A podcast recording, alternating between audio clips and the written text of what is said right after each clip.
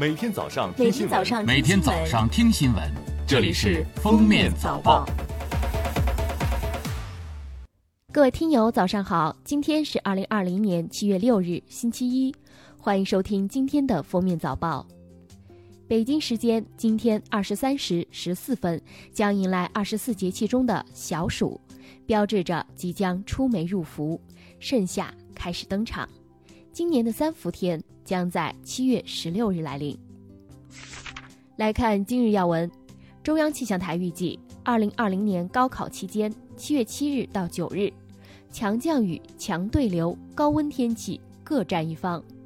其中，持续性强降雨占据西南地区东部至长江中下游，强对流天气频繁出没在华北、东北地区等地，高温天气把控江南南部。华南中东部等地，根据目前汛情形势，水利部已向相关流域地区发出通知，通报启动响应情况，要求各有关单位进入应急值守状态。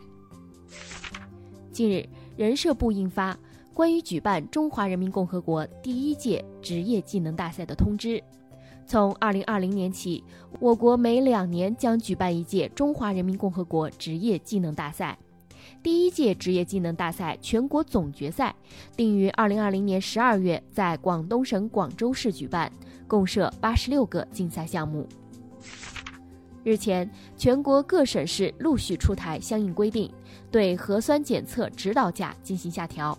例如，北京、上海、江苏、天津等地下调核酸检测费用至一百二十元每人次；重庆核酸检测费用不超过五十元。不包含试剂盒，山西检测费用不超过六十元，不包含试剂盒。日前，多个地方教育主管部门和高校网站公布了教育部办公厅关于严格核查二零二零届高校毕业生就业数据的通知。通知明晰了高校毕业生就业统计指标。新的高校毕业生就业统计相关指标的最大亮点在于自主创业和自由职业方面。自主创业的范围加入了开设网店，自由职业的范围加入了互联网营销工作者、公众号博主、电子竞技工作者。下面是热点事件：七月五日，北京市第一百四十二场新冠肺炎疫情防控工作新闻发布会召开。北京中医院院长刘清泉介绍，新型冠状病毒肺炎分为四种类型，分别是轻型、普通型、重型、危重型。其中，轻型临床症状轻微，影像学上没有肺炎的表现；普通型有发热和呼吸道症状，同时影像学可以看到肺炎表现；重症临床症状明显，并需要满足一些指标。在广东佛山从事环卫工作的刘根梅，两年前丧妻，她独自一人养育两个年幼的孩子，儿子先天患有唇腭裂，七岁了还不会叫爸爸。原本打算今年七月带儿子进行语言康复训练，然而在七月三日，儿子意外溺水身亡。他在悲痛之中做出决定，捐献儿子的眼角膜，帮助有需要的人重见光明。七月五日，封面新闻记者从马识途的女儿马万梅处获悉，一百零六岁的马识途宣布封笔。他说：“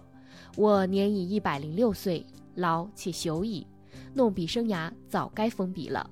因此，你趁我新著《夜谈续记》出版并书赠文友之机，特露出概述我生平的静坐传统诗五首，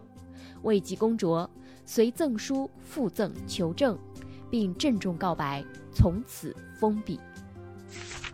下面来听国际新闻。七月四日是美国独立日，三日，特朗普来到拉什莫尔山国家纪念公园（总统山）参加庆祝活动，并观看了烟火表演。据美媒报道，这场活动预计吸引七千五百人参加，然而并没有要求民众采取戴口罩、保持社交距离等防御措施。日本熊本县从三日晚到四日持续暴雨，造成河川泛滥和泥石流灾害等严重灾害。据日本富士电视台统计，到五日一早，熊本县内已有五人死亡，十六人心肺停止，五人失踪，两人下落不明。巴西圣卡塔琳娜联邦大学二日发布的一项研究结果显示，在去年十一月二十七日采集的下水道水样中检测出新冠病毒。